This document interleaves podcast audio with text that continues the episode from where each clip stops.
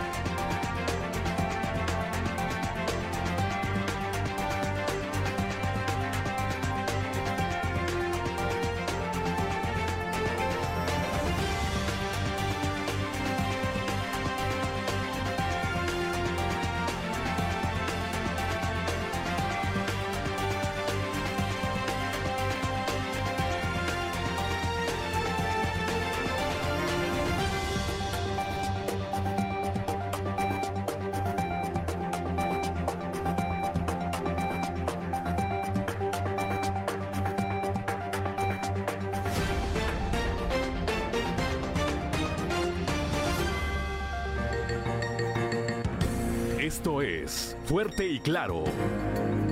Transmitiendo para todo Coahuila. Fuerte y Claro.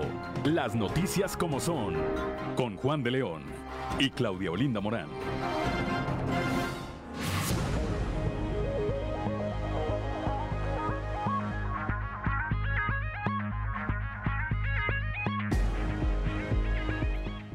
Muy buenos días, ya estamos en Fuerte y Claro, un espacio informativo de Grupo Región.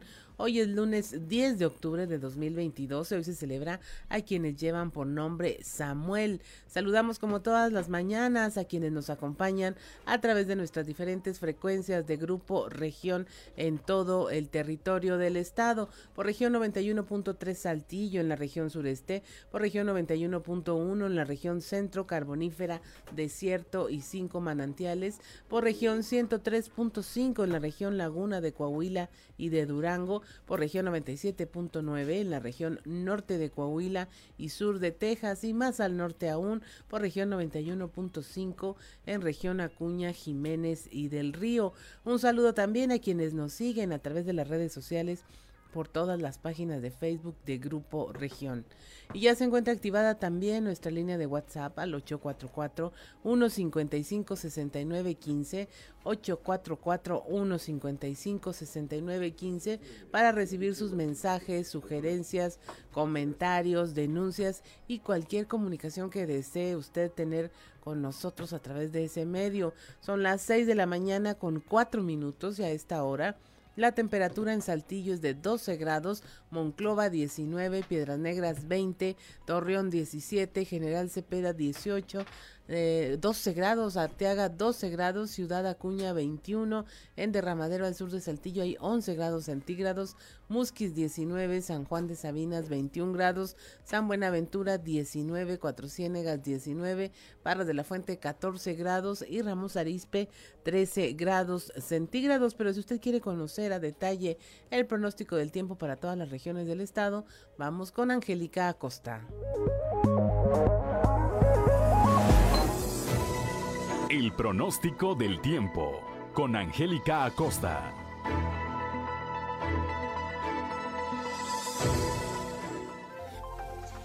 Hola, hola, ¿qué tal amigos? ¿Cómo están? Muy buenos días. Feliz y maravilloso lunes 10 de octubre. Ya estoy lista para darte la información del clima. Pon atención, continúan las temperaturas frescas. Para Saltillo se espera una máxima de 20 grados, mínima de 11. Durante el día vamos a tener periodo de nubes y sol, se va a sentir algo fresco. Y por la noche un cielo parcialmente nublado. Atención, la probabilidad de lluvia continúa elevada, 70%. Maneja con mucho cuidado. Vámonos hasta Monclova, temperatura máxima de 26 grados para este lunes, mínima de 16 durante el día, periodo de nubes y sol. Se va a sentir cálido a pesar de eso. Y bueno, por la noche un cielo parcialmente nublado. Monclova, toma tus precauciones porque de igual manera la probabilidad de precipitación es elevada, 61%. Excelente. En Torreón, Coahuila, también esperamos temperatura cálida, máxima de 30 grados, mínima de 15. Durante el día un cielo parcialmente soleadito, rico, cálido, agradable. Por la noche un cielo totalmente claro y la posibilidad de chubasco muy baja, 5%. Eso es ahí para Torreón. Excelente en Piedras Negras. Se espera una temperatura máxima de 32 grados, mínima de 19 durante el día, periodo de nubes y sol. Se va a sentir cálido, va a estar agradable y por la noche bastante nubosidad. No hay de qué preocuparse porque la probabilidad de lluvia para Piedras Negras es muy baja, 9%. Perfecto. En Ciudad Acuña se espera también una temperatura cálida, máxima de 31 grados, mínima de 19. Durante el día vamos a tener un cielo principalmente nubladito, a pesar de eso se va a sentir cálido y por la noche un cielo parcialmente nublado. Probabilidad de chubasco 55%. Ahí está para Ciudad Acuña. Vámonos ahora hasta la Sultana del Norte. En Monterrey, Nuevo León se espera una temperatura cálida, 28 grados centígrados como máxima, mínima de 17 durante el día. Vamos a tener periodo de nubes y sol, se va a sentir cálido y por la noche un cielo parcialmente nublado. Probabilidad de precipitación 61%. Amigos, ahí están los detalles del clima. Continúen las lluvias, maneje con cuidado, tome sus precauciones. Buenos días y feliz inicio de semana.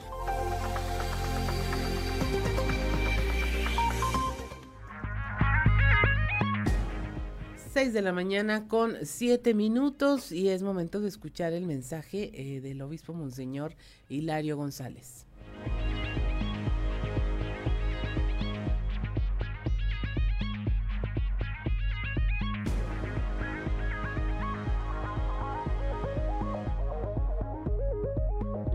Mensaje del obispo.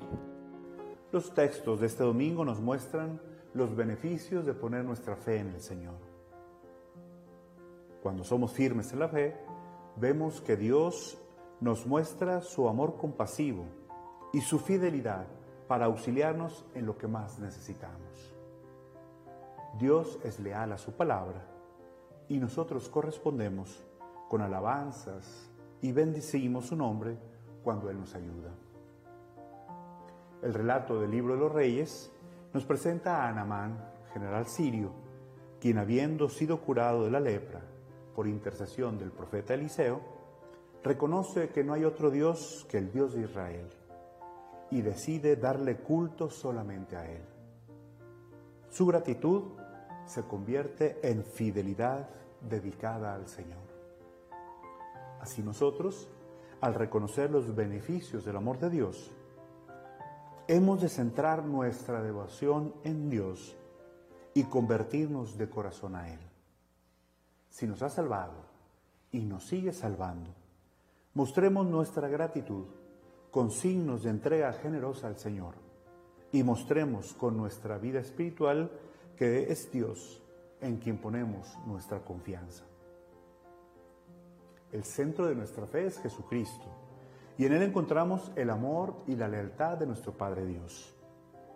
Vivir unidos a Cristo nos libera de las cadenas de este mundo nos ayuda a superar las limitaciones de nuestra naturaleza y nos impulsa a buscar la vida eterna.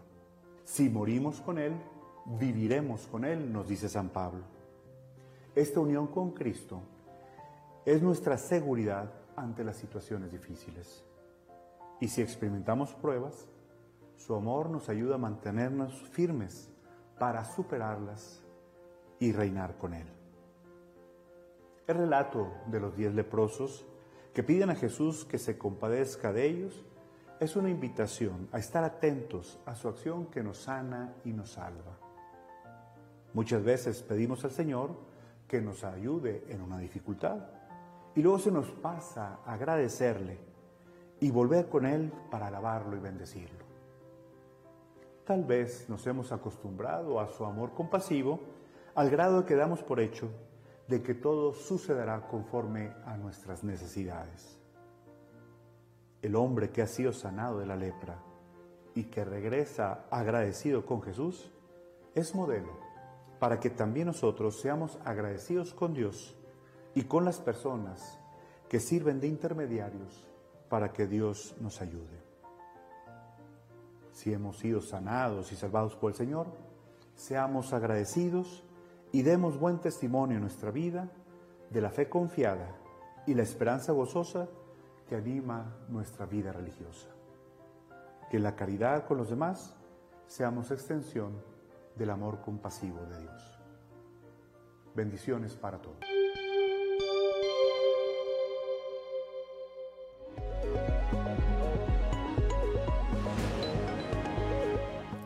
Son las 6 de la mañana, 6 de la mañana con 11 minutos, gracias a la diócesis de Saltillo, así como al obispo eh, Monseñor Hilario González García, que lunes a lunes nos comparte el eh, mensaje que el eh, domingo emite a su feligresía. 6 de la mañana con 11 minutos, saludamos como todos los días a don Joel Roberto Garza Padilla, que desde Ciudad Frontera, nos obsequia, nos obsequia un mensaje también de reflexión. Eh, el de hoy, el de hoy dice lo siguiente, la vida está escrita con letra de médico, no trates de entenderla, solo disfrútala y respira, ya que la preocupación jamás ha resuelto los problemas. Pues sí dicen, si tienes solución, ¿para qué te preocupas? Y si no tienes solución, pues también ¿para qué te preocupas? Claro, tampoco, tampoco hay que desentenderse de las cosas, pero, pero mucho de verdad lleva, lleva esta frase, como las que todos los días, repito, nos obsequia don Joel Roberto Garza Padilla. Son las 6 de la mañana, 6 de la mañana con 12 minutos. Si usted nos sigue a través de la frecuencia modulada, vaya a nuestras redes sociales y disfrute de esta sección de los videos más virales. Sucedió en...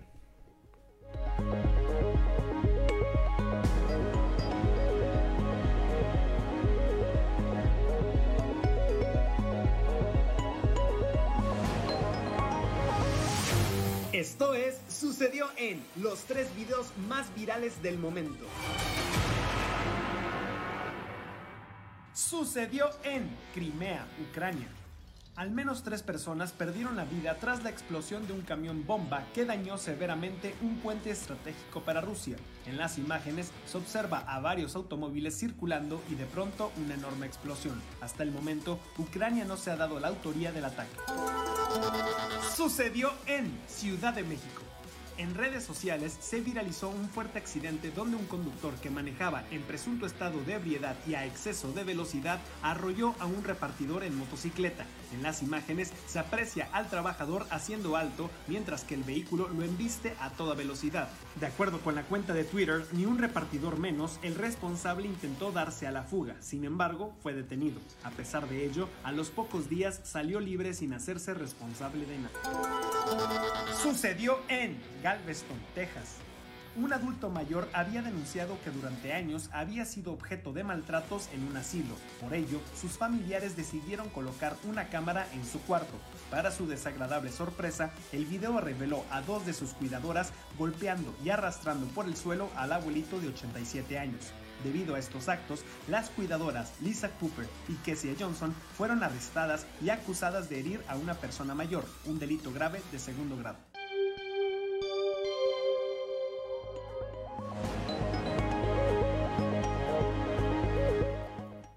Son las 6 de la mañana, 6 de la mañana con 14 minutos.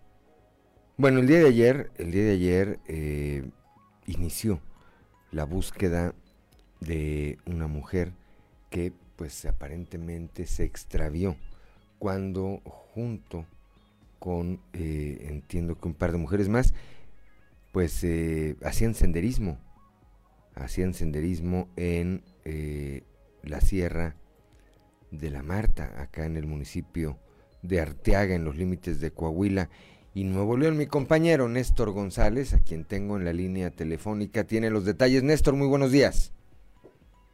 Muy buenos días, Juan. Eh, en efecto, como tú lo mencionas, pues desde ayer se ha estado realizando una intensa búsqueda de eh, Rocío Aguilar Zamarripa, una mujer originaria de Nuevo León, de 58 años de edad, quien la mañana del sábado eh, emprendió una caminata en la Sierra de la Marta, como tú lo mencionas, en los límites entre los municipios de Arteaga y Galeana, eh, Arteaga, Coahuila y Galeana, Nuevo León, eh, en compañía aparentemente de dos mujeres más.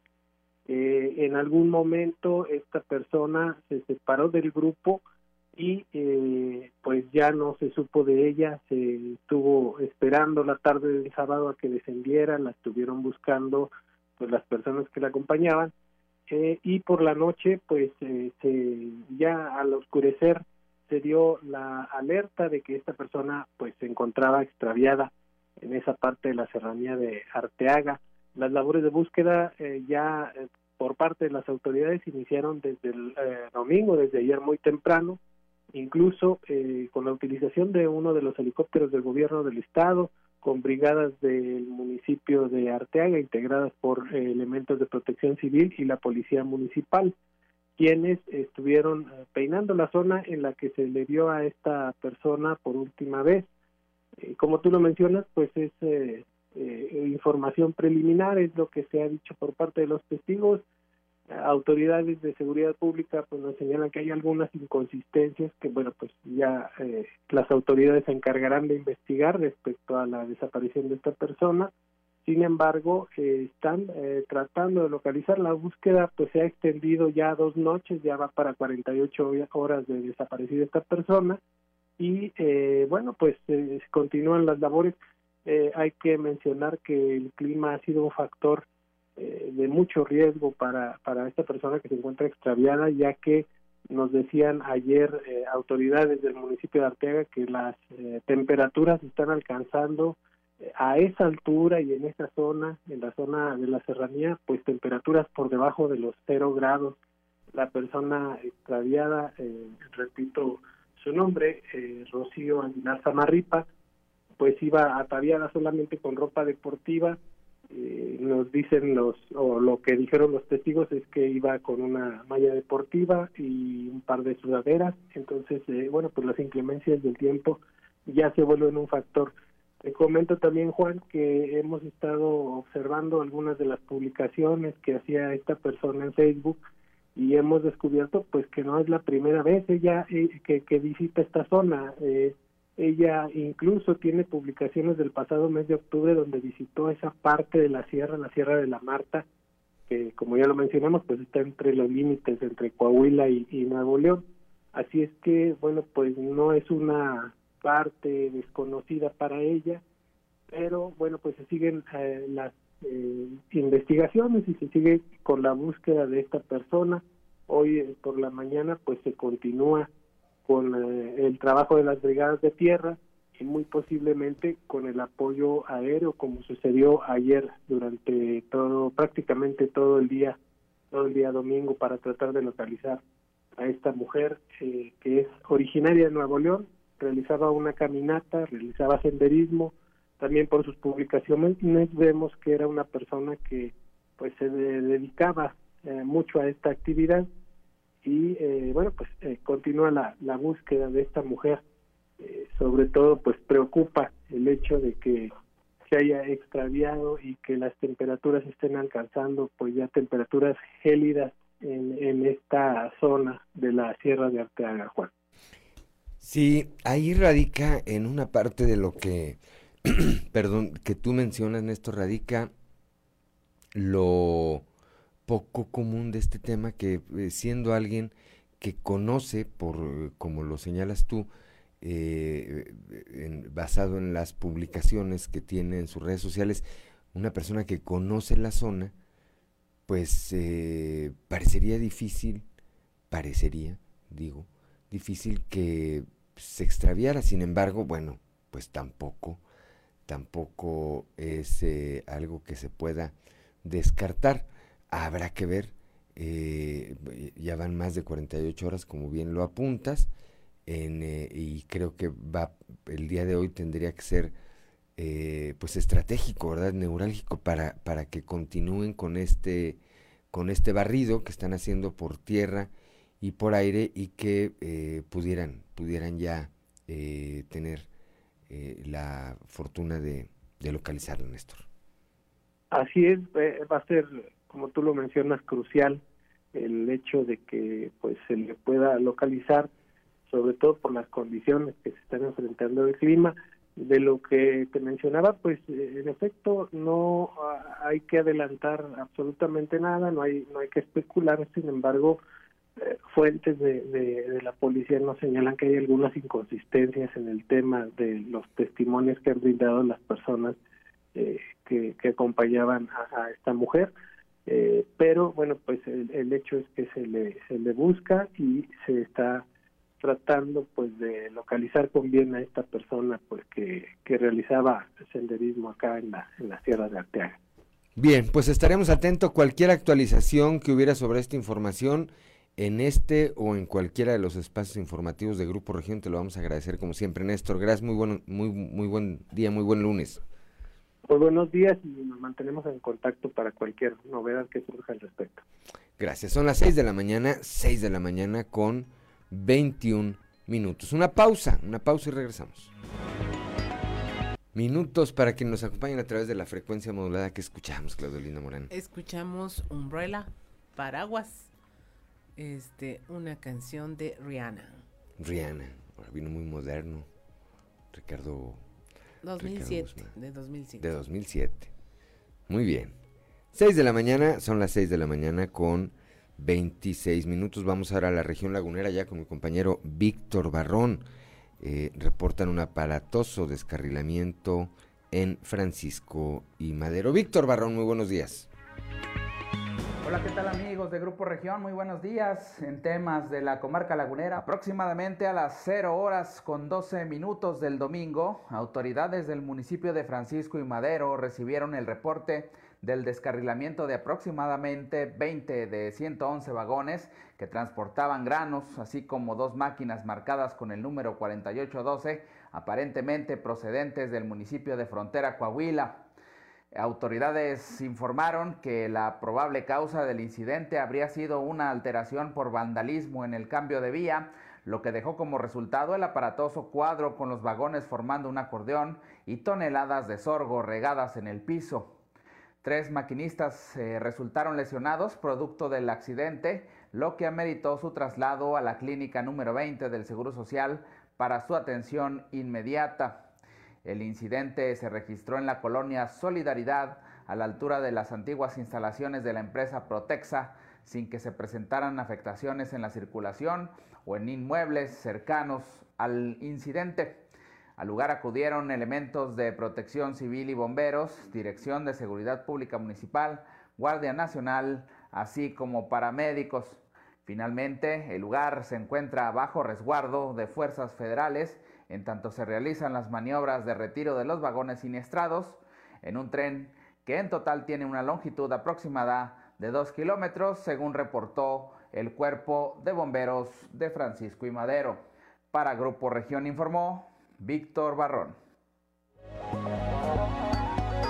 Son las 6 de la mañana, 6 de la mañana con 28 minutos. Continuamos con la información. A casi un mes de que se reportara el brutal ataque en contra de un joven de 17 años allá en Ciudad Acuña, quien finalmente perdió la vida, se dio a conocer la detención del presunto responsable de este crimen, eh, quien intentó huir hacia Estados Unidos. La información con Ricardo Ramírez.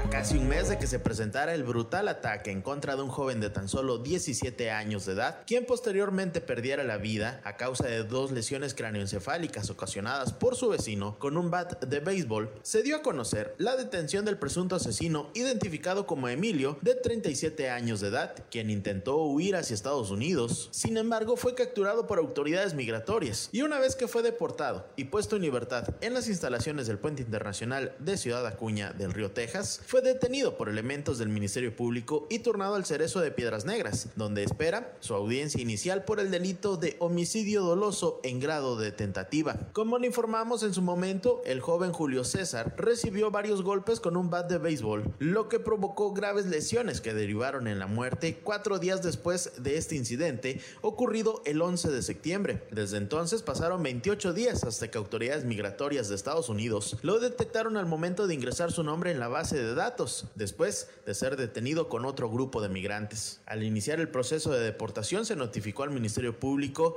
en el lado mexicano y es que desde que se dio a conocer la muerte del joven, cuatro días después de la riña, por las fuertes lesiones, se giró una orden de aprehensión por el delito de homicidio, por lo que una vez que fue deportado y puesto en libertad, fue detenido por las autoridades del Ministerio Público.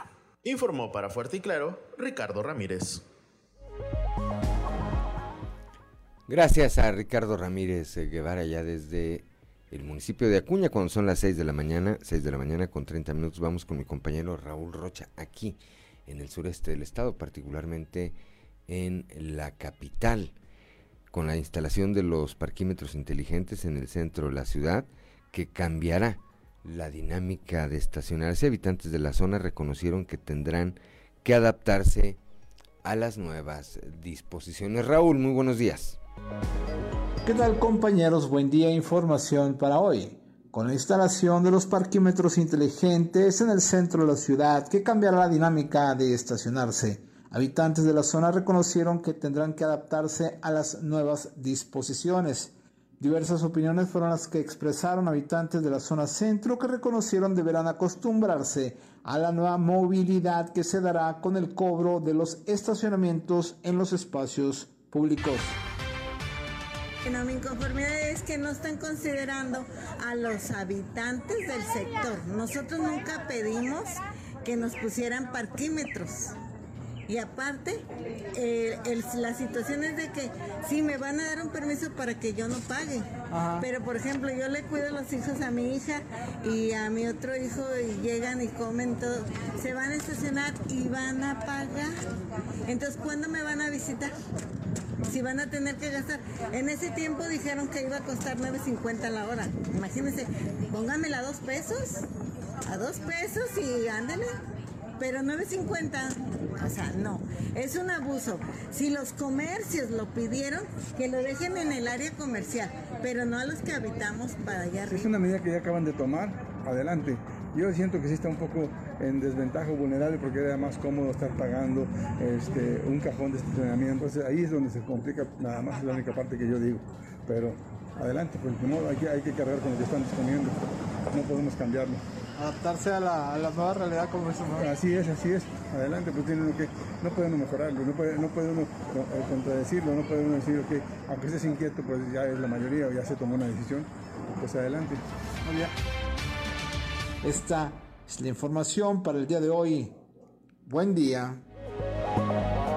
Son las 6 de la mañana, 6 de la mañana con 33 minutos. Bueno, pues ahí están eh, de manera objetiva dos puntos de vista de dos ciudadanos. Y eh, como suele ocurrir en todo, bueno, habrá quienes estén de acuerdo, habrá quienes no estén de acuerdo.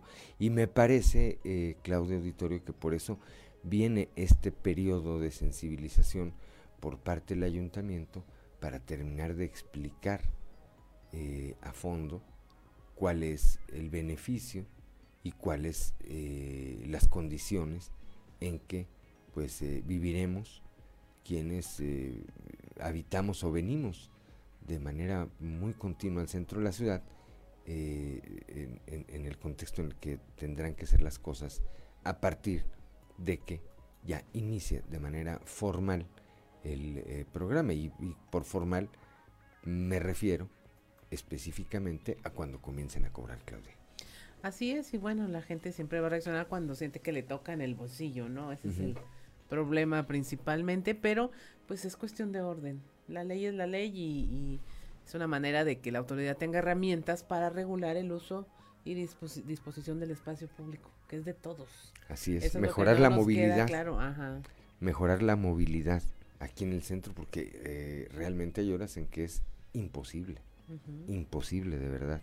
Eh, si ya tenemos un eh, problema en eh, los periféricos, en los bulevares, a ciertas horas, bueno, pues en el centro también, algo que no habíamos visto es imposible. Hay horas eh, en que circular es toda una hazaña. Así es. Son las 6 de la mañana, 6 de la mañana con 34 minutos. Claudio Linda Morán. Es momento de presentarle nuestra portada del día de hoy del periódico Capital, un medio de Grupo Región, en donde pues iniciamos con esta información de eh, la búsqueda de esta mujer extraviada en la Sierra de la Marta de María del Rocío Aguilar Zamarripa de 58 años de edad originaria de Nuevo León y donde en este caso pues ya se realiza la búsqueda en esa eh, conocida ruta de senderismo. Le hablamos también de la pérdida del poder adquisitivo de los mexicanos en voz de Marcelo Torres Cofiño, en donde dice que bueno, eh, se pierde la capacidad para comprar en especial alimentos por parte de las familias mexicanas a consecuencia del pésimo manejo de la economía en el país. Le hablamos también de cómo va a llegar la caravana de salud al, re, al la región Laguna. Ahí el secretario de Inclusión y Desarrollo Social Manolo Jiménez invitó a las familias a asistir a estas caravanas que van a estar en los municipios de San Pedro, Viesca, Matamoros, Francisco y Madero y también en Ocampo y Sierra Mojada. Le hablamos de cómo se pusieron en marcha las actividades contra el cáncer de mama por parte del DIF Coahuila en coordinación con los sistemas DIF municipales. Hay 30 actividades eh, que se basan en prevenir y difundir la importancia de la detección oportuna del cáncer de mama. Marcela Gorgón Carrillo, presidenta honoraria del DIF Coahuila, dijo que la dependencia cuenta con varios programas para hacer esta actividad como Únete, vamos a checarte y contigo en la atención del cáncer. Le hablamos de cómo en la Feria Internacional del Libro en Monterrey, pues destacó el stand eh, realizado por Coahuila, donde se exhibe un carnotauro de 7.5 metros una reproducción de la fachada de la Escuela de Bachilleres Ateneo Fuente y hay una exposición de vinos y sotol, esto en 200 metros cuadrados de exposición del stand de Coahuila. Por otra parte, le informamos de cómo el obispo de Saltillo eh, acudió a la zona del trenazo del llamado tren peregrino. Por primera vez, un obispo acudió a este lugar a bendecir las tumbas que hay eh, en torno al puente Moreno, un, accidente que dejó más de un millar de muertos. Le hablamos también de la descarrilación, eh, descarrilamiento de un tren en Francisco y Madero. Esto ocurrió alrededor de las eh, la madrugada del domingo a la medianoche casi recibieron un reporte donde 20 de 111 vagones pues se habían salido de su eje. Benefician brigadas del DIF Saltillo a más de 3.000 familias, es lo que se ha realizado en lo que va del año en diferentes sectores de la ciudad. Son 23 ediciones de las brigadas DIF Saltillo en beneficio directo de 3.389 familias. Y finalmente le hablamos de la deportación del presunto responsable del homicidio de un joven de 17 años ocurrido en Ciudad Acuña. Este hombre, identificado como Emilio N., de 37 años, intentó huir y finalmente fue capturado por las autoridades migratorias. Son las 6 de la mañana. 6 de la mañana con 38 minutos. 6 de la mañana con 38 minutos. Vamos a ver qué se escucha en los pasillos.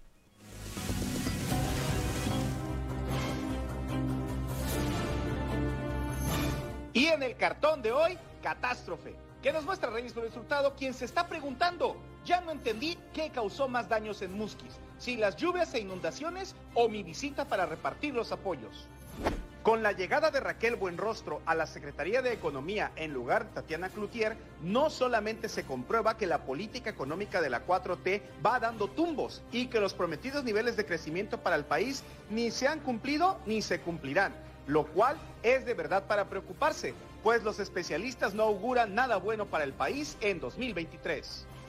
inútiles, inútiles, inútiles.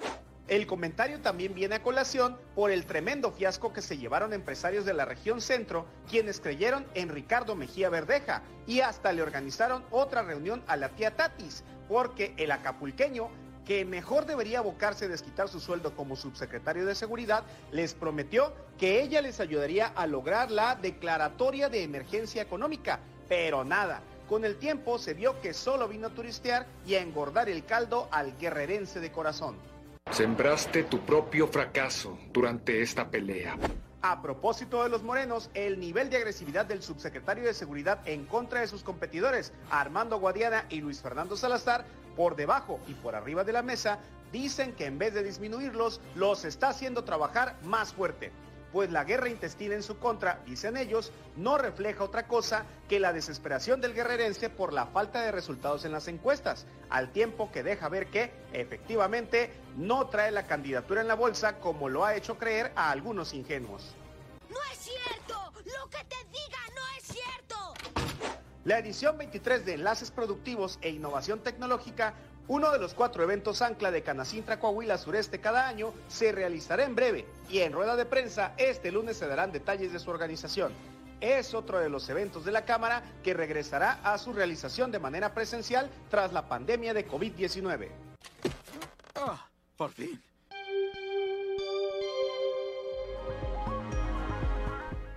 Son las 6 de la mañana, 6 de la mañana con 40 minutos. En un momento, en un momento regresamos. Vamos a una pausa. Regresando del corte, vamos a platicar con Luis González Briceño, quien es presidente del Instituto Coahuilense de Acceso a la Información. Estamos en Fuerte y Claro.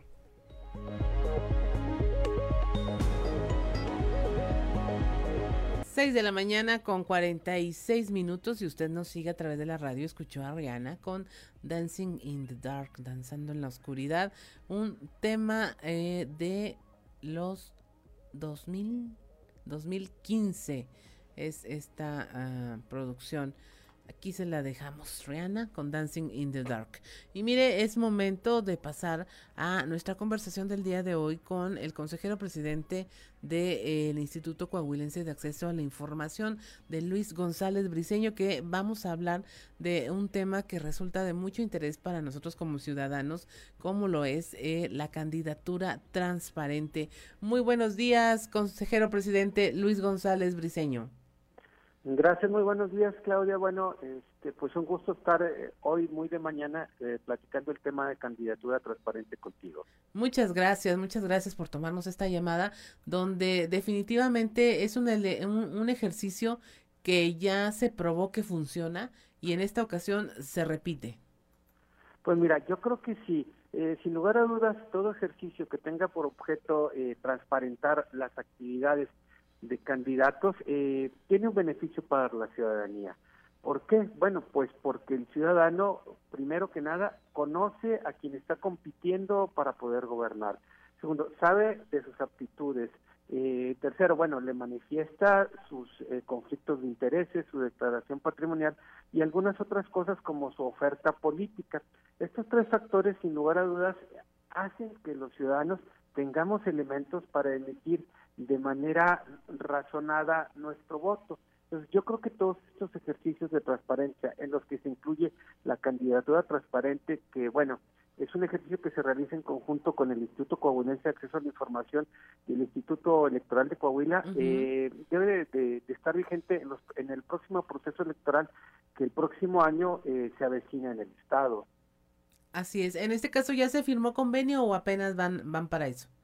Mira, Claudia, bueno, pues eh, primero que nada, como tú sabes, y es del dominio público, eh, el, el Instituto Electoral de Coahuila ahorita está en un proceso de cambio de consejeros, particularmente en el cambio de la presidencia. Así es. Entonces, una vez que se establezca ya la formal eh, presidencia del consejero Paredes, eh, bueno, en todo caso, estaremos en pláticas para poder realizar este nuevo ejercicio a través de un convenio de colaboración esto independientemente de que, bueno, se puedan generar otros instrumentos, pero lo que sí deberá ser una garantía para todos los ciudadanos coahuilenses es que habrá un trabajo conjunto para que los ciudadanos tengan más información entre el Instituto Coahuilense de Acceso a la Información y quienes compitirán, eh, bueno, iniciarán una competencia por eh, los puestos públicos que estarán en disputa el año que entra. Así es, yo recuerdo que este ejercicio de candidato transparente se volvió una referencia, no solo para nosotros como medios de comunicación o como reporteros buscando la nota, sino que incluso para la ciudadanía en general, eh, un portal donde podía eh, reunirse y encontrarse la información de todos los que estaban participando en, en ese proceso y encontrar cosas como que, ¿qué encontramos en ese portal?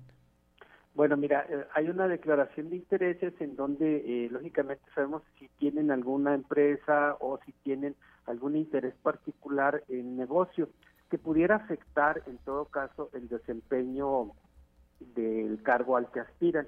Otro aspecto que también vamos a ver, bueno, pues es su declaración patrimonial. Mira, es muy importante conocer la evaluación patrimonial de todos los servidores públicos, no nada más de los que participan en procesos electorales y otros, y en este caso saber, como dice la gente, Claudia, eh, con cuánto llega y con cuánto se va, para en todo caso ver que no existe un desproporcionado crecimiento de su patrimonio, lo que se conoce como evaluación patrimonial. Pero también muy importante es ver en su oferta política. ¿Por qué es importante? Bueno, porque sabremos que ese candidato tendrá, o esa candidata también, tendrá por objeto políticas públicas que nos reditúen si va a estar como todos debemos estarlo preocupados por el medio ambiente, por la vialidad, por la inclusión, por eliminar la desigualdad, por ser precisamente por ser transparente, por hacer una gestión pública que le permita a los ciudadanos eh, poder apoyarla, inclusive, ¿por qué no? También poder eh, hacer las observaciones pertinentes. Hacerla exigible, ¿no? También, hacerla exigible la política pública. de una manera muy sencilla, tú sabes que bueno, con las tecnologías de la información y comunicación, hoy cualquier persona puede acceder a cualquier página de internet a través de, de, su teléfono celular. Entonces, de una manera muy accesible y de una manera muy proactiva. Esto eh, reúne también información que uno como ciudadano podría encontrar buscando o hurgando en distintas plataformas, en cada partido, eh, buscando eh, en el propio instituto electoral, Aquí eh, se va a tener este eh, compendio de datos a partir de cuándo sería, ya de que se establezcan las candidaturas, habrá un periodo para que se llegue la información y finalmente también podemos, hay que decirlo, hay quienes nunca suben nada. Y también es una muestra de qué tanta importancia le dan al tema de transparencia, que finalmente es uno de los elementos para la rendición de cuentas y el combate a la corrupción. Sí, por supuesto. Mira, yo creo que el ejercicio o cualquier otro ejercicio que sea relacionado con transparencia debe iniciar una vez que formalmente él o los o la candidatas estén inscritos como tales. A partir de ahí se podrá generar. Eh, segundo, sin lugar a dudas, eh, habrá información sumamente importante que debemos analizar los ciudadanos para emitir nuestro voto debidamente informados. Mm, es un ejercicio que siempre va a sumar. ¿Y por qué siempre va a sumar? Porque todos queremos saber quién aspira a gobernarnos, por qué nos aspira a gobernar y, en todo caso, cuáles son sus objetivos, hacia dónde nos llevará. Así es. Eh, queda libertad de los involucrados el decidir si entran o no a la, a, la plataforma para compartir sus datos o es obligatorio. Pues mira, candidatura transparente es, es un es un eh, es un programa en que los candidatos entran de manera voluntaria o se, incluyen de manera voluntaria. Pero eso no es óbice para que los partidos políticos cumplan con sus obligaciones de transparencia que están establecidas no solamente en la ley de transparencia, sino en la ley de, de, los partidos políticos, en donde también deberán eh, tener su organigrama, su propuesta política, sus candidatos, sus métodos de selección. Esto no, no, no viene eh, a hacer otro tipo de información más que más específica en este caso. Recordemos que los partidos políticos, inclusive los candidatos independientes, bueno, pues tienen este obligaciones de hacer públicas eh, ciertas eh, actividades, por ejemplo, los recursos que se les, se les asignan. Así es. Consejero presidente Luis González Briceño, ¿hay alguna variación respecto al ejercicio anterior, algo que se haya propuesto o pueda cambiar para el siguiente? Pues mira, eh, yo te comentaría que una vez que firmemos el convenio, si este es el caso, o cualquier otro instrumento que permita a los ciudadanos ter, tener mayor información, analizaremos el supuesto. Ah, también habrá que tener en cuenta que, como tú bien lo mencionas, clave, al inicio de esta amena conversación que estamos teniendo, eh, Candidatura Transparente fue ejemplo. Y de estos ejercicios, pues bueno, ya a nivel eh, nacional también el INE está instrumentando ciertos mecanismos para hacer más transparente la participación política. Entonces, nosotros veremos en términos de, del convenio que en su caso celebremos o cualquier instrumento o inclusive el propio Instituto Coahuilense de Acceso a la Información promoverá en todo caso la transparencia de los candidatos. No será necesario algún convenio, sino que nosotros como órgano garante en el Estado promoveremos que todos los candidatos que participen sean transparentes. Así es. Pues muchas gracias, consejero presidente. Eh, no sé si tiene algo más que agregar eh, en esta conversación tempranera. Pues bueno, mira, aprovechando la gentileza, para invitarte, Claudia, invitar a tu radioescuchas el próximo miércoles de 10 a 2 de la tarde se estará celebrando aquí en la ciudad de Saltillo, Coahuila, la Semana Nacional de Transparencia. ¿Qué es esto? Este es una celebración que se hace en todo el país y Saltillo particularmente derivado pues bueno, del trabajo que realiza el Instituto Coahuilense de Acceso a la Información será serio. Estarán entre otras, estaremos tratando el, tema del agua, serán dos mesas, estaremos este, en una universidad privada eh, donde se desarrollará participará Eduardo Bojorques de Transparencia Mexicana y algunos otros especialistas en materia del agua, toda vez que en el norte del país, bueno, pues como tú sabes, empieza o eh, se estaba presentando alguna situación de la escasez del agua, inclusive del manejo. Yo aprovecharía para invitar a todos los ciudadanos al próximo miércoles de 10 a 2 de la tarde en la Universidad Autónoma del Noreste, Campus Saltillo, a que participen en la Semana Nacional de Transparencia. Este es un evento que en 20 años de existencia del instituto nunca había estado en Saltillo y hoy viene desde la Ciudad de México a realizar una jornada de trabajo este próximo miércoles. Pues muchas gracias, excelente información como siempre y muy seguramente por ahí estaremos. Muchas gracias, consejero presidente. A tus órdenes, y excelente día. Excelente día.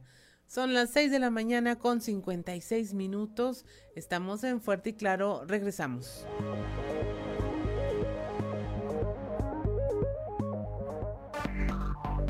Enseguida regresamos con Fuerte y Claro. Las 7 de la mañana, 7 de la mañana en punto y como todos los lunes, como todos los lunes le aprecio a nuestro amigo Rubén Aguilar Valenzuela nos tome esta comunicación pues para platicar sobre diferentes aspectos de lo que ocurre en nuestro país. Rubén, muy buenos días. Buen día, Juan, buen día quien nos escucha. Bueno, en este caso mi comentario es eh, sobre el ejército. Eh, en la historia moderna de México, eh, nunca un general secretario ha repetido de sexenio. el presidente el presidente electo en turno elige a un general de división y cuando termina su mandato pues deja de serlo y viene otro pero en la ley orgánica del ejército y la fuerza aérea no hay nada que impida que un general pudiese eh, repetir de un sexenio a otro sexenio. Eh, la única elemento que viene la ley orgánica en el artículo 16 es que para ser general secretario necesita ser general de división y de padres mexicanos. Eh, todos sabemos que es público y se ha publicado, que el general secretario actual, eh, eh, desde muy inicio del sexenio, pues ha hecho declaraciones que no había hecho ningún otro general secretario en apoyo explícito y directo al proyecto que impulsa el presidente en turno eh, en diversas intervenciones, en eventos históricos, cívicos, eh, que le toca hablar al general secretario, pues habla y dice que qué bien está el proyecto y que el ejército apoya el proyecto y que todos los mexicanos deberíamos de apoyar el proyecto del presidente López Obrador. Eh, actuando como un general de partido y no un general de Estado que está por encima de los partidos que eh, que van sucediendo en el poder, porque el ejército es un órgano del Estado que está por arriba de las diversas filiaciones políticas que van asumiendo la presidencia. Eh, y bueno, esta actitud del general secretario que resulta única, pues da lugar a pensar que eh, él quiere ah, pues, mantenerse en el cargo y que si ganara un, la presidencia un candidato una candidata de Morena en 2024, él permanecer como secretario de la defensa bajo el argumento de que pues se requiere una persona que dé continuidad al proyecto iniciado en el periodo anterior donde el ejército pues tiene tantas y tantas responsabilidades. Ya eh, como sabemos un amigo personal del presidente que fue gobernador de Baja California pues eh, que fue votado para dos años intentó eh, violentando la ley eh, con la aprobación del Congreso local que se compró a diputados incluso del PAN para que lo avalaran eh, para mantenerse en el cargo por más tiempo. La corte eh, pues resolvió el tema diciendo que eso era ilegal y no lo pudo hacer. El presidente de manera pública pues dijo que el presidente del tribunal el ministro Sandívar debería de permanecer en el cargo de presidente para eh, terminar la reforma iniciada por su, en su gestión, violentando también la ley. Al principio el, el, ministro cayó, pero bueno, después eh, hizo público que no podía aceptar esto eh, que proponía el presidente porque era violatorio de la ley y al presidente violar la ley no le parece complicado, siempre dice que eh, pues que la ley es un instrumento y que la justicia está por encima de la ley, es una rara manera de entender las cosas, pero todo, todos los elementos, la manera en que el presidente permanentemente alaba al general secretario, eh, afirma la confianza que le tiene, etcétera, pues avalan la hipótesis de que hay una intención clara del general secretario de perpetuarse en la secretaría en un próximo sexenio en el caso de que Morena eh, obtuviera la victoria, Juan. Sí, Rubén.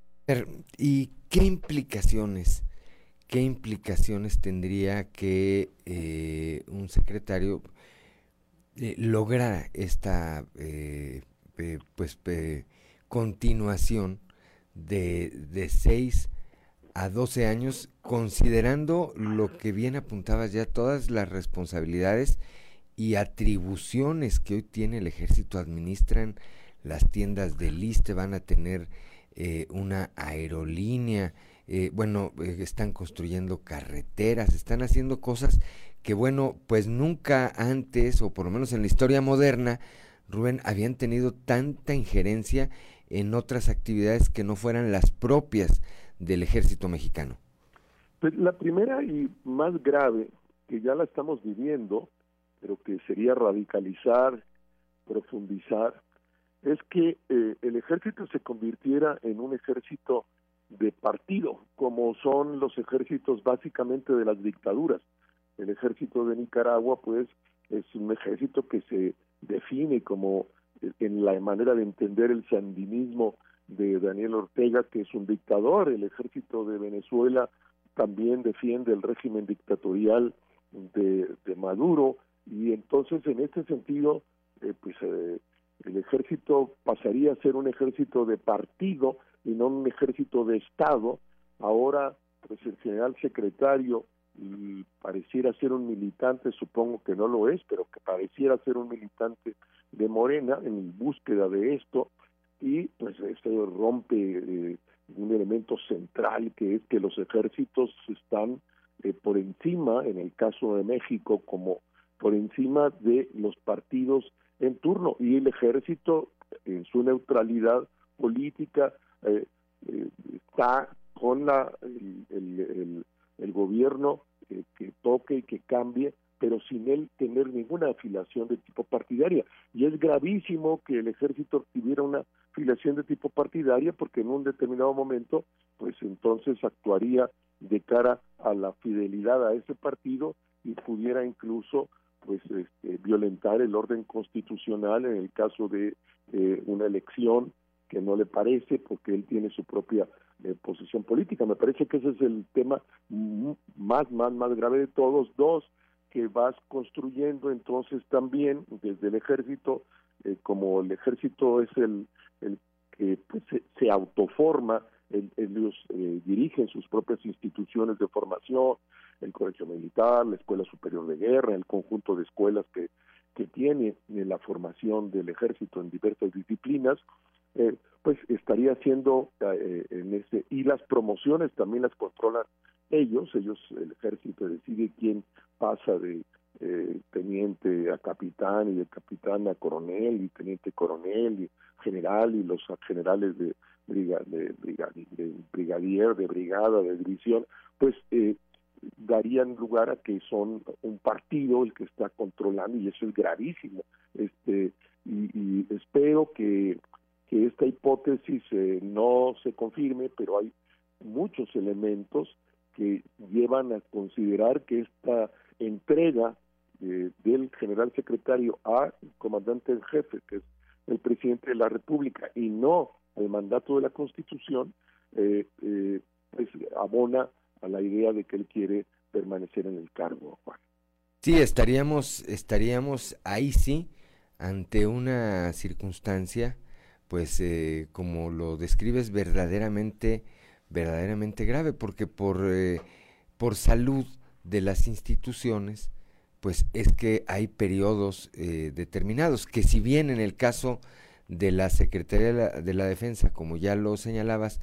no está prohibido bueno pues la costumbre o la historia nos ha hecho ver que son cada seis años con la llegada de un nuevo ejecutivo federal pues llega un nuevo secretario de la defensa. No hay antecedente de perpetuidad eh, en dos eh, administraciones, en dos sexenios seguidos. Y luego, pues si dice dos, va a decir, bueno, ¿y por qué no tres y no cuatro? Y entonces ya estaríamos hablando de una cosa verdaderamente, verdaderamente espeluznante, Rubén. Creo que como sociedad eh, todos tendríamos que estar atentos a, a esto, a este tema del que eh, estás hablando y hacer los señalamientos para que esa fuerza de opinión pública, pues si es que, si es que está pensando alguien en eso, pues eh, eh, estamos muy a tiempo de decir que no se vale todos para que para que eso se convierta pues por lo menos en un contrapeso Rubén. Así sería gravísimo gravísimo porque estaríamos pues este hablando de un ejército de partido no un ejército neutral y un ejército de partido eh, con eh, los altos mandos como miembros del partido, pues toman partido y se ponen del lado de una parte y no del todo, que como órgano de Estado el ejército está, insisto, por encima de los eh, cambios partidistas que ocurren de un sexenio a otro. El, el único fidelidad del ejército, y es la última garantía de la nación, es a la constitución de la República, no al partido en turno, eh, porque entonces eh, pues estaríamos eh, pues, atacando la vida democrática, capturando el proceso democrático y la posibilidad de construir un régimen dictatorial con un ejército que está al, al, al, ah, servicio de un partido en turno y sería gravísimo eh, eh, para la democracia mexicana.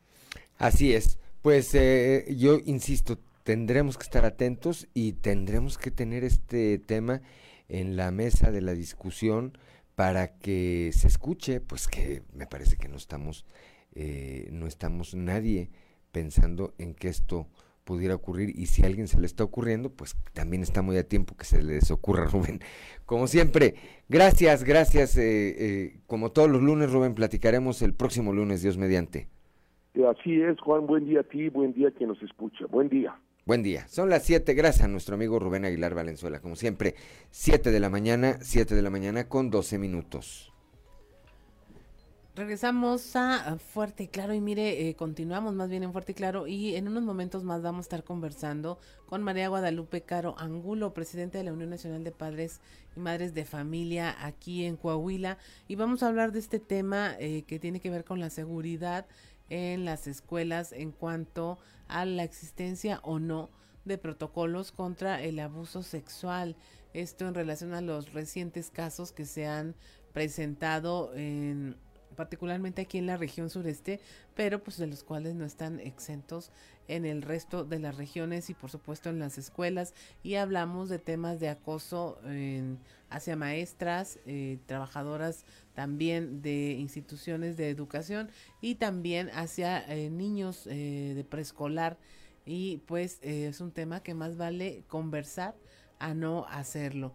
Y ya tenemos en la línea a María Guadalupe Caro Angulo para conversar de qué es la preocupación de la Unión de Padres al respecto y qué es lo que están haciendo para tratar de contener estas agresiones dentro de eh, las aulas y de las instituciones escolares. Muy buenos días, María Guadalupe Caro Angulo, un placer conversar contigo, aunque sea pues de estos temas que tanta molestia y dolor causan en nuestra sociedad como es el tema del abuso sexual que pudiera darse dentro de las escuelas. ¿Qué tal? Buenos días, Claudia. Hay una preocupación acerca de este tema, María Guadalupe. Sí, este, los padres de familia están muy preocupados, estamos muy preocupados por esta este, nueva situación que se está dando en las escuelas, sobre todo en el área de Saltillo, ¿verdad? Así es. Este, se está eh, haciendo un poco más grande. En la Ciudad de México encontramos un caso donde un juez, a la par de sancionar a los agresores sexuales de manera penal, exigió a la propia Secretaría de Educación que al menos en esa alcaldía, antes delegación, eh, pues tuvieran ya así de cajón, sí o sí, horas clases destinadas a la educación sexual y a la protección en contra de estos abusos.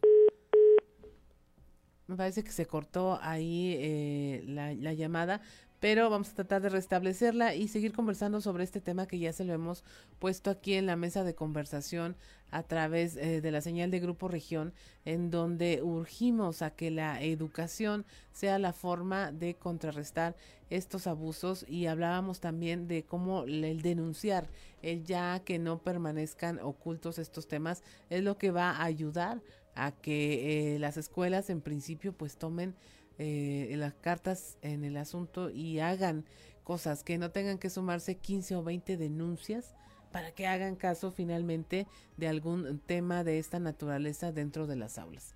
Ya, regresaste María Guadalupe. Sí, aquí estamos. Sí, no, nos decías que claro que es una preocupación la, la existencia o inexistencia de protocolos para contener estas agresiones en las escuelas.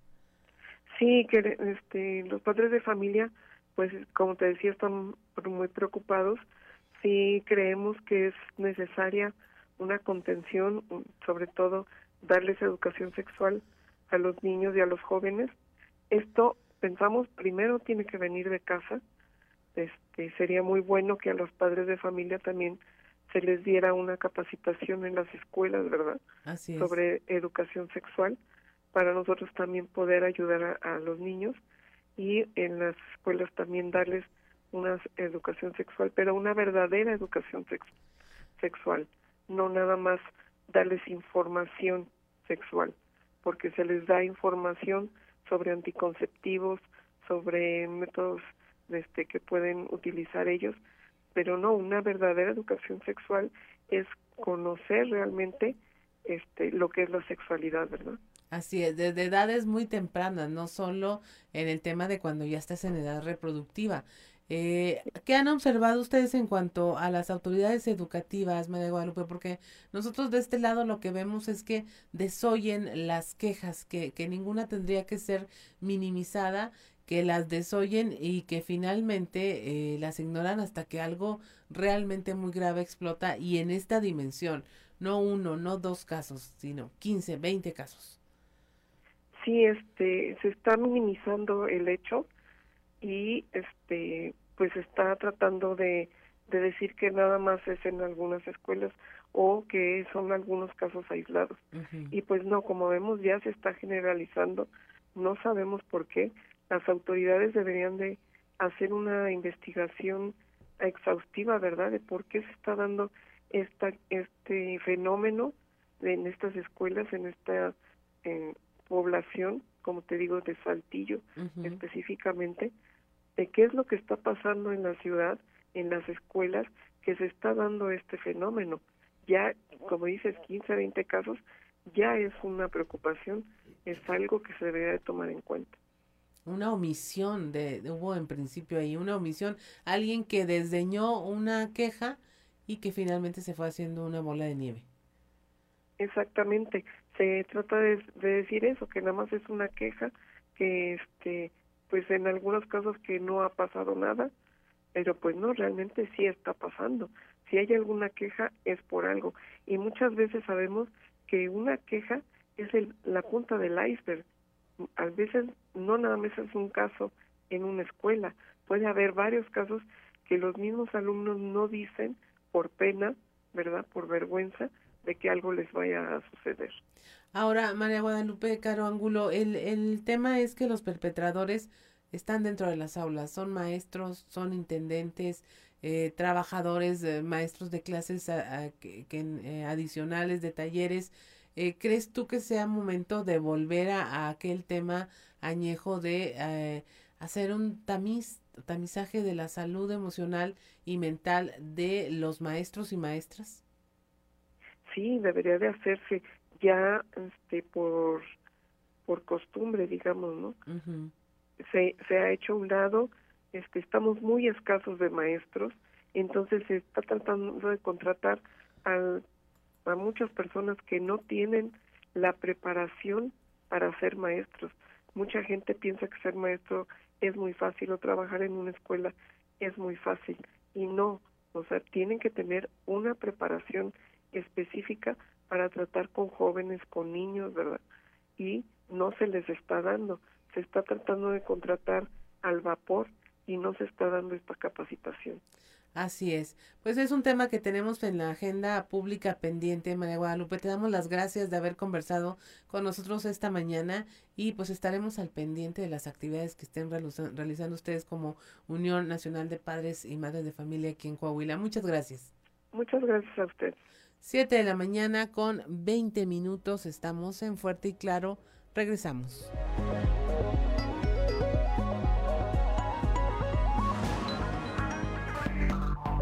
Enseguida regresamos con Fuerte y Claro.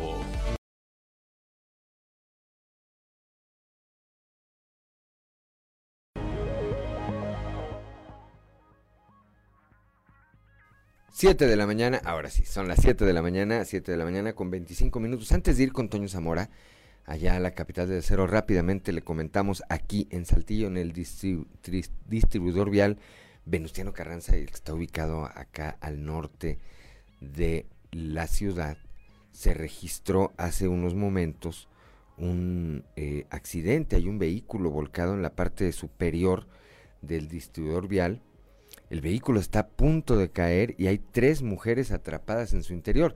Hay eh, ya personal de eh, las fuerzas de seguridad eh, tratando pues de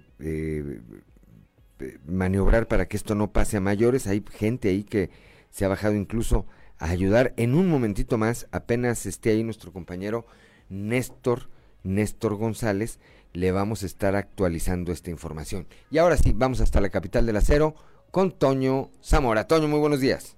Buenos días, Juan. Buenos días a, las personas que nos escuchan a esta hora.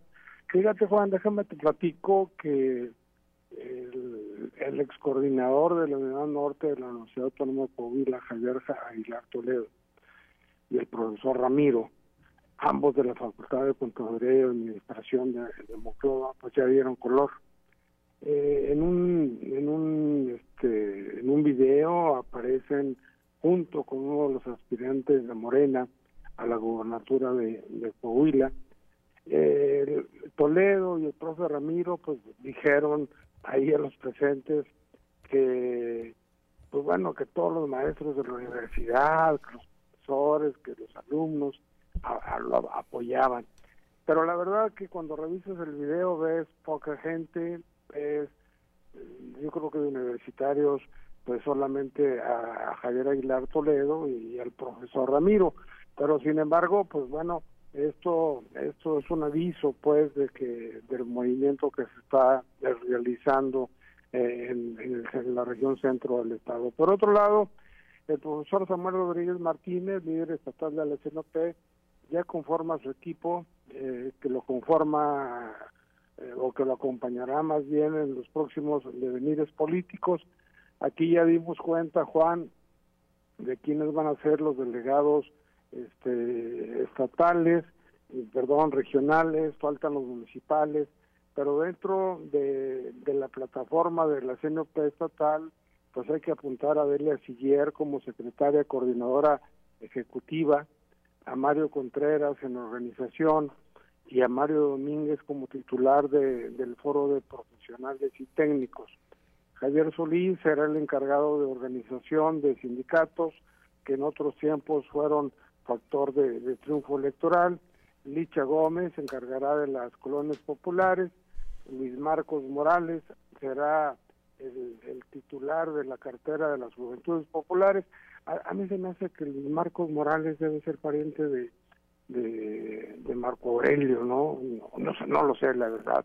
Y Andrés Loya se encargará de la CNP de Saltillo y a Marco Morales, eh, bueno, que es diferente a Luis Morales, le darán más chamba, pues además de coordinar la región centro, se encargará eh, de la región desierto. Estamos hablando de Marco Aurelio Morales así las cosas, Juan, ¿cómo ves?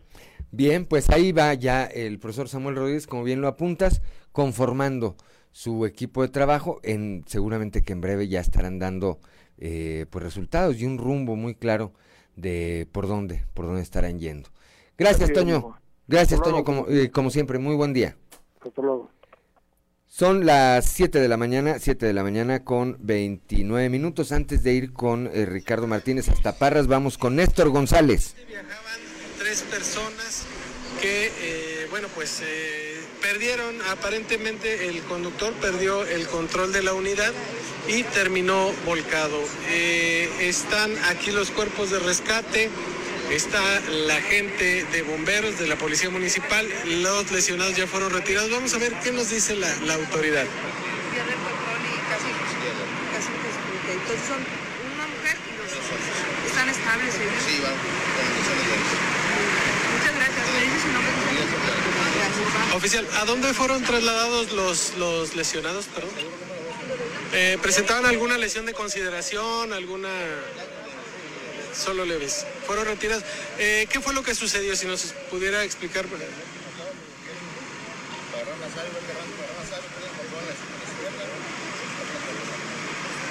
Muy bien, muy amable oficial, gracias. Bueno, pues ahí tenemos la explicación. Eh, el conductor perdió el control debido al, pavimento mojado. Eh, perdió el control de su vehículo, el conductor. Nos dice el oficial que son dos mujeres y un hombre, los que venían en este vehículo, que resultaron con lesiones leves, ya fueron trasladados a una clínica del Seguro Social. Por lo pronto, pues afortunadamente... Bueno, pues ahí, ahí son cuando son las 7 de la mañana con 30 minutos, ahí el reporte de nuestro compañero Néstor eh, González. No hay eh, pérdidas humanas y el, el, choque pues muy aparatoso derivado de las, de las condiciones complejas para circular por la eh, pertinaz lluvia que se registra al norte de la ciudad. Vamos a hablar rápidamente hasta Parras de la Fuente con Ricardo, con Ricardo Martínez. Ricardo, muy buenos días. ¿Qué tal? Muy buenos días, Juan de León. Eh, pues saludándoles en esta mañana. Claudia Linda, muy buenos días también eh, desde Parras de la Fuente. pues con información de lo que ocurre durante este fin de semana, un accidente que pudo haber terminado en tragedia y es que de nueva cuenta el, el alcohol y el volante, sin duda alguna, eh, pues una, una mala combinación, eh, sobre todo pues personas muy jóvenes participan en un percance en, en la colonia José G. Madero al circular a bordo de una camioneta Dodge Ram a exceso de velocidad. Se comenta que los jóvenes viajaban a poco más de 130 kilómetros por hora en una calle eh, pues de baja velocidad Recordemos que las calles de Parra son de muy baja velocidad, solo son algunas pocas eh, que son de alta velocidad y estamos hablando de 90 a 100 kilómetros por hora. Esos jóvenes eh, estaban eh, saliendo de una fiesta, eh, se dirigían ya a sus casas, el conductor de, de la camioneta traía la, la, el vehículo prestado, se había prestado un, un amigo y pues lamentablemente quiso probar esta, esta camioneta cómo se encontraba en lo que es el, el motor y pues eh, le dio la sorpresa, fue más, más este, más ágil, así que la, camioneta al momento de, de, circular por la calle José de las Fuentes, primero se impacta contra una, una luminaria, la arranca desde, desde el fondo esta luminaria, eh, posteriormente se impacta contra un vehículo de reciente modelo, un vehículo Nissan Versa que se encontraba estacionado, luego va y se impacta contra un pequeño Porsche que se ubica también a las afueras de una casa y esto fue lo que evitó que la camioneta se metiera a, al domicilio marcado con el número 79 de esta calle José de las Fuentes. Luego de impactarse contra este Porsche, fue esta camioneta RAM la que se volteó y se impacta también contra otro vehículo eh, tipo Jetta en color azul. Eh, la camioneta queda llantas hacia arriba, queda volteada, el conductor de, de la camioneta queda todavía adentro, ahí atrapado, y acudieron autoridades de Cruz Roja eh, también de la Policía Municipal a brindarles el auxilio. Eh, el joven se encuentra pues en estado delicado, aparte pues obviamente fue trasladado a un centro de salud eh, para valorarle las lesiones. Los demás jóvenes que, que tripulaban esta camioneta solamente presentan golpes leves y pues lo que alcanzábamos a ver por ahí en las imágenes que se salvaron de milagro sin duda alguna, aparte de haber también terminado con, con la vida de algunas personas inocentes al recordar que se impactaron también con un domicilio y que pudieron haber ingresado inclusive a esta a esta casa y pues haber estado contando otra otro tipo de historia. Los excesos, los excesos como siempre eh, Ricardo y bueno, pues luego el arrojo de la juventud no es eh, una buena combinación. Luego ese arrojo con eh, un vehículo, porque pues un vehículo es un arma mortal. En este caso, afortunadamente ni les pasó nada a ellos, ni causaron una tragedia, como bien eh, anticipas de haberse introducido el, el, vehículo, hubiera llegado hasta la vivienda, pues quién sabe. Siempre existe la posibilidad de que eh, sorprendan a alguien en el área contra la que se impacten. Gracias, eh, Ricardo Martínez, como siempre, por tu reporte. Muy buenos días, Sonia. Un saludo hasta Parras de la Fuente, 7 de la mañana, 7 de la mañana con 34 minutos. Y es momento de escuchar eh, la sección Dios ama con el sacerdote Josué García.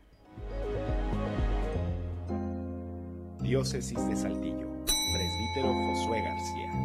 Dios ama.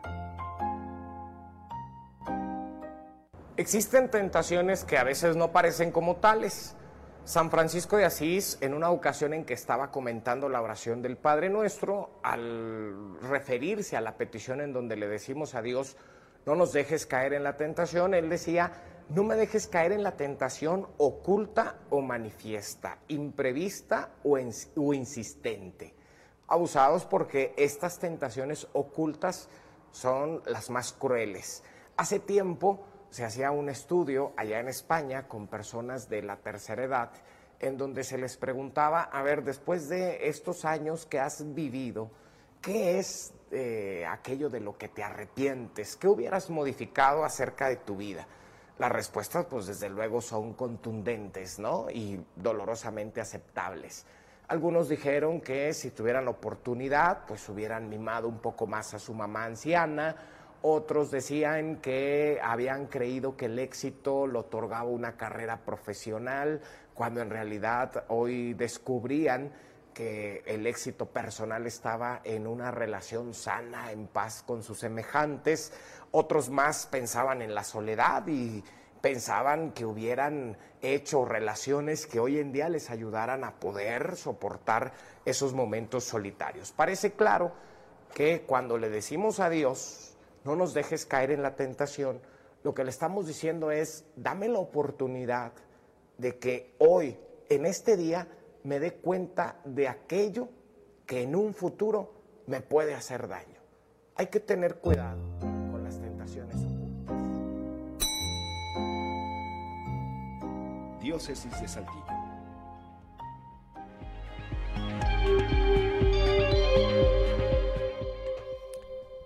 Siete de la mañana, siete de la mañana con treinta y siete minutos. Gracias. Gracias como siempre al padre Josué García y su cápsula. Dios ama y ahora vamos con Marcelo Torres Cofiño. La opinión de Marcelo Torres Cofiño. Uno de los principales logros de la 4T ha sido la reducción del poder adquisitivo de quienes vivimos en México.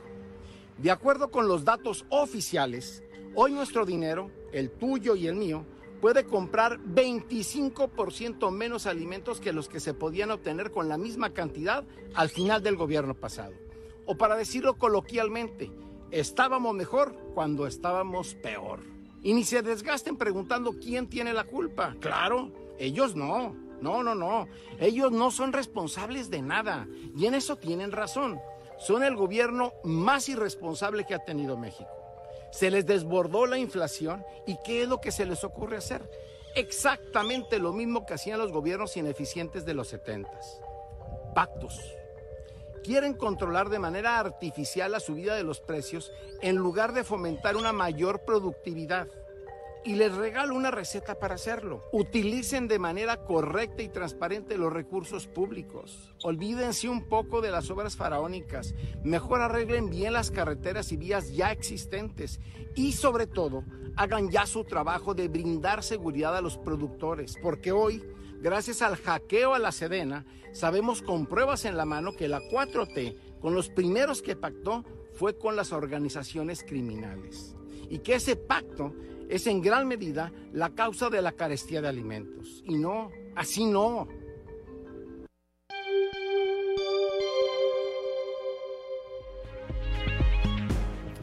Son las 7 de la mañana, 7 de la mañana con 39 minutos. Antes de irnos al corte, Claudio Linda Morán, yo quería redondear este tema sobre el que platicabas con eh, María Guadalupe Caro Angulo. A ver, sí, por una parte, las autoridades tendrán que verificar que se sigan los protocolos en las instituciones de educación. Si es necesario, que sometan una evaluación a los maestros, a los intendentes, a todos los que tengan que ver con los niños. Pero yo insisto y pregunto, ¿y qué estamos haciendo los padres de familia para proteger a nuestros hijos? Más allá del discurso romántico, no, el tener, eh, el perderle el miedo a llamarle las cosas por su nombre y platicar con nuestros niños y con nuestras niñas de que hay cosas que no pueden pasar, de que no te pueden tocar. y que, nadie puede obligarte a hacer algo que te haga sentir incómodo y que tienes que decirlo y que no hay eh, nadie eh, es parte del, a mí me parece que del empoderamiento que le tenemos que dar a los niños. No es posible que un conserje o que un maestro amenace a los niños y les diga si dices algo voy a matar a tu papá o voy a matar a tu mamá y que el niño se la crea. O sea ahora sí que él está en su discurso, pero ¿cómo se la puede creer el niño? Pues porque a mí me parece, y lo digo con todo respeto, me parece que es un niño o una niña que no están empoderados y que no han tenido sus papás eh, eh, pues el valor de enfrentar cosas que los protejan y que, y que eviten y que eviten ser amenazados o engañados de esta manera, Claudia. Así es, pues yo creo pienso que es tan delicado y tan importante el tema que ahora sí que no importa quién se los diga ni quién lo haga lo peor que podemos hacer es que en la casa están esperando que en la escuela se lo enseñen y que en la escuela estén esperando que en la casa lo hagan. Yo creo que eso es algo que se tiene que tomar sí o sí por algún lado. Pues no, que a ver, esas yo, herramientas. yo diría, más allá de lo que haga la escuela, es que también tú no puedes poner el bienestar y el futuro de tu hijo o de tu hija en manos de la escuela y decir, no, bueno, pues aquí yo no lo hago, pero que lo hagan en la escuela. No, yo empiezo por la casa. pero también muchas agresiones se dan en la casa. Ah, bueno, por eso, por eso te digo, por eso te digo que tiene que ser un tema de empoderamiento, de decir, a, ver, a ti no te toca ni te hace sentir incómodo, ni tu papá, ni tu mamá, ni tu primo, ni tu tío, ni tu padrino, ni el maestro, ni el conserje, ni nadie, ¿me entiendes? Ni nadie. Claro, estamos hablando, o, o tú te refieres a casos donde los niños son abusados por sus propios padres, pues ahí sí está imposible. Yo lo que digo es que alguien tiene que tomar las riendas y si no te puedes meter a la casa de cada uno a explicarles a los papás lo que tienen que hacer, pues dilo en el aula. También. ¿Con quién se van a quejar? Bueno, pues ahí sí es más difícil, pero bueno. 7 de la mañana con 42 minutos. Una pausa, una pausa y regresamos. Vale la pena leer. Recuerden que en estos tiempos de monopolio digital y tecnológico, leer un libro es hacer revolución.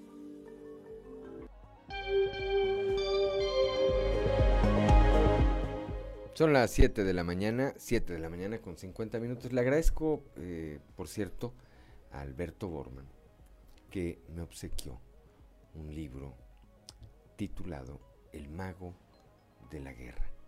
Es de David Fisher y cuenta la historia de Jasper Maskelyne, uno de los magos británicos más famosos del siglo XX y su intervención en la guerra. Si tiene oportunidad, léalo. Vale muchísimo la pena y Alberto Borman, de verdad, de verdad que le diste exactamente al clavo. 7 de la mañana con 51 minutos. Continuamos con la información. Durante el mes de octubre, el mes de la lucha contra el cáncer, el DIF Coahuila, en coordinación con los sistemas DIF municipales, dependencias estatales y organismos de la sociedad civil, realiza 90 actividades en todo el estado buscando prevenir y difundir la importancia de la detección oportuna del cáncer de mama. Marcela Gorgón Carrillo, presidenta honoraria del DIF Coahuila, señaló que la dependencia cuenta con los programas Únete, Vamos a Checarte y Contigo en la atención del cáncer, en los que se trabaja de manera permanente. Desde el inicio de la administración se han sumado esfuerzos, dijo, en la lucha contra el cáncer. Se han realizado 558 brigadas de prevención y detección, 4.300 exploraciones, 4.400 canalizaciones a mastografías y más de 8.000 estudios de colposcopía, BPH, Papanicolau y eh, tamizajes prostáticos de tallón. Son las 7 de la mañana, 7 de la mañana con 52 minutos. En lo que va del año se han llevado a cabo en diferentes sectores de la ciudad 23 ediciones de las brigadas del DIF Saltillo en beneficio directo de 3.989 familias. El programa tiene como objetivo principal apoyar a los hogares eh, saltillenses para retirar los artículos en desuso o cacharros que normalmente no se lleva el camión de la basura. La señora Beatriz eh, Dávila de Fraustro, presidenta honoraria del DIF Saltillo, informó que la ciudadanía puede intercambiar estos cacharros por artículos de la canasta básica o de limpieza como trapeadores, escobas, cubetas, rollos de papel higiénico y otros, así como por pelotas o muñecas. 7 de la mañana con 53 minutos. Hay deportes. Vamos con Noé Santoyo al mundo de los deportes. Resumen Estadio con Noé Santoyo.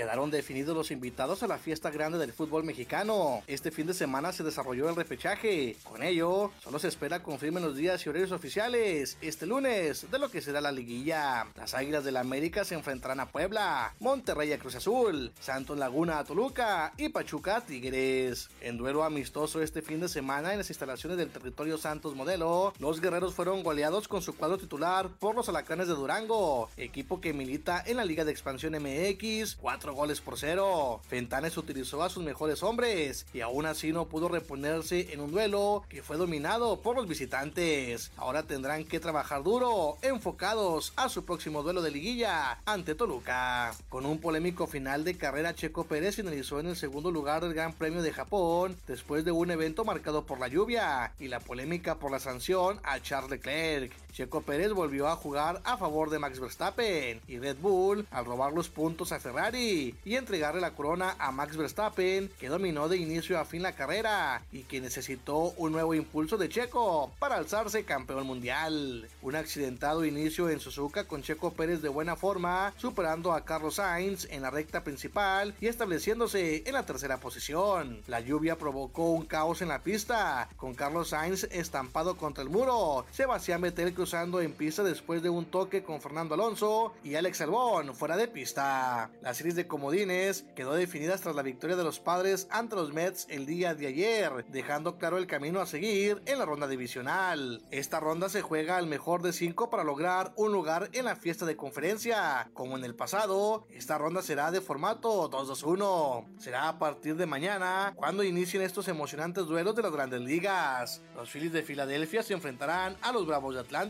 los Marineros a los Astros de Houston, Cleveland a los Yankees y los Padres de San Diego a los Dodgers de Los Ángeles. Resumen Estadio con Noé Santoyo.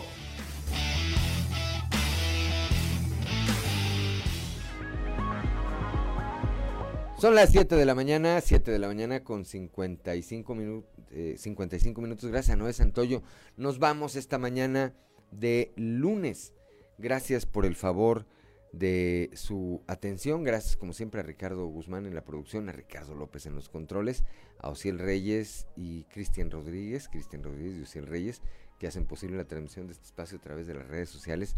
A Claudio Lindo Morán, como siempre, por su presencia, su apoyo, su acompañamiento, su equilibrio. Pero sobre todo gracias a usted, que nos distingue con el favor de su atención. Usted que nos sintoniza, usted que nos sigue, usted que interactúa con nosotros. Usted es quien permite que nosotros estemos de este, de este lado.